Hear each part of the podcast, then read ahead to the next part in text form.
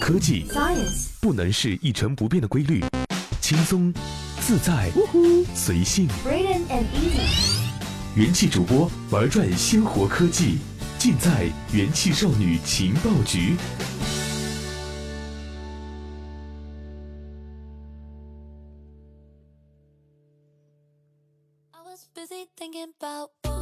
欢迎收听用智商捍卫节操，用情商坚守美貌的元气少女情报局，我是主播尔音，新年快乐！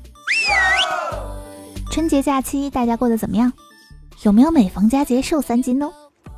相信在新的一年，大家已经规划好了各种重新开始、洗心革面、好好做人的生活计划。既然天真浪漫的2017年过去了，在新的2018年，有没有好好的清空手机相册，来迎接2018年无处安放的美丽自拍呢？最近外国的研究者又开始搞事情了，把自拍列为了一种心理疾病。这么说来，那我春节在家岂不都忙着犯病？哼，他们一定是嫉妒我们的美貌。最近一篇发表在心理学国际期刊《Mental Health and Addiction》的文章里，研究者表示，自拍成瘾的现象确实存在，并可能是一种精神障碍。听到这个消息，你的第一反应可能不是“我票圈里屏蔽的自拍狂魔果然不大对劲”，而是这事儿现在才证实吗？难道不是早就有类似的说法了吗？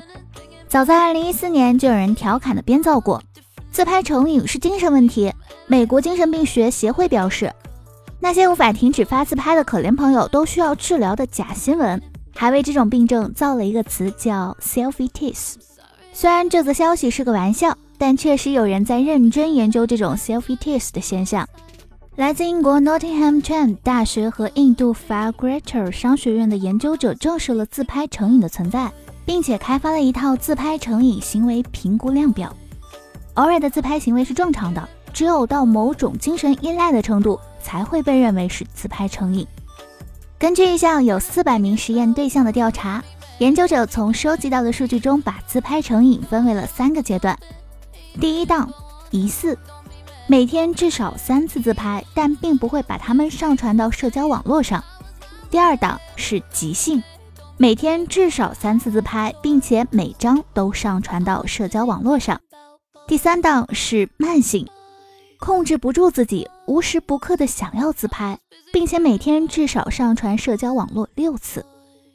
研究者制定的自拍成瘾行为量级表包含二十个用于自我评估的陈述句，每题依据赞同程度不同计一到五分，越认同分数越高，总分一百。你可以对照它自测来得分。下面跟随耳音，通过以下二十个陈述句来判断自己有没有得一种叫自拍成瘾的病吧。一，自拍让我感觉更好，更享受所处的环境。二，分享自拍能在我的朋友和同事中营造一种良性的竞争关系。三，每当发自拍时，我都能在社交网络上收获超多赞。四，自拍时一定程度上能减少我身上的压力。五，自拍使我感到自信。六，当我自拍并把它们分享到社交网络时，我觉得同龄群体会更加接纳我。七，通过发自拍，我能够更轻松地向周围的人表达自我。八，使用不同的自拍 pose 有助于提高我的社交地位。九，分享自拍让我觉得自己更受欢迎。十，多拍自拍能让我心情变好。十一，当我自拍的时候，我对自己的看法会更加积极。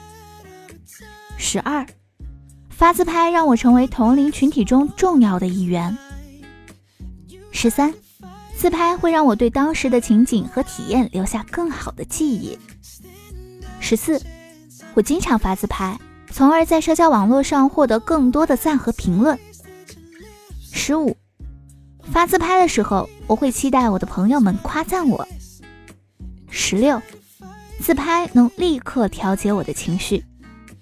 十七，我会通过多拍自拍和一个人看自己的自拍来提升自信。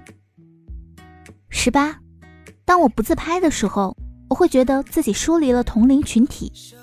十九，我把自拍当做将来回忆时的成就奖杯。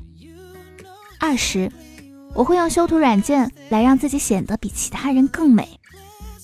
二十个陈述句分享完毕，你得了几分呢？Nottingham Trent 大学的心理学教授说，典型的 self-tease 患者通常都缺乏自信，寻求关注，希望更融入集体。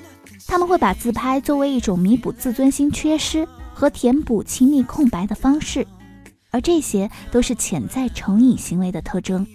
但目前关于这些潜在成瘾行为是怎么产生的，还需要进一步的研究来证实。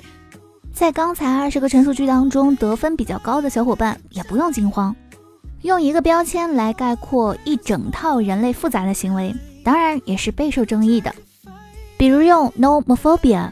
手机分离恐惧症来概括离开手机就不能正常生活的行为，用 cyber trender 网络自我诊断来概括那些在互联网上搜到相关症状就觉得自己重病了的行为。贴标签的举动可能会造成一种心想事成的效果，原本没有啥问题，但最终却被说成了有问题。无论收听节目的小伙伴有没有沦为自拍成瘾患者，耳音都希望大家在生活当中都能像自己的自拍一样。是一群自信、漂亮、优秀、帅气的少男少女。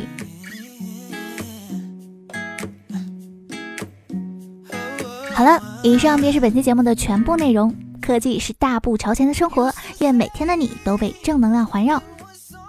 祝收听节目的小伙伴们在新的一年更好看、更开心、更顺利、更健康、更多金、更厉害、更多人爱。我是耳音，我们下期节目再见吧。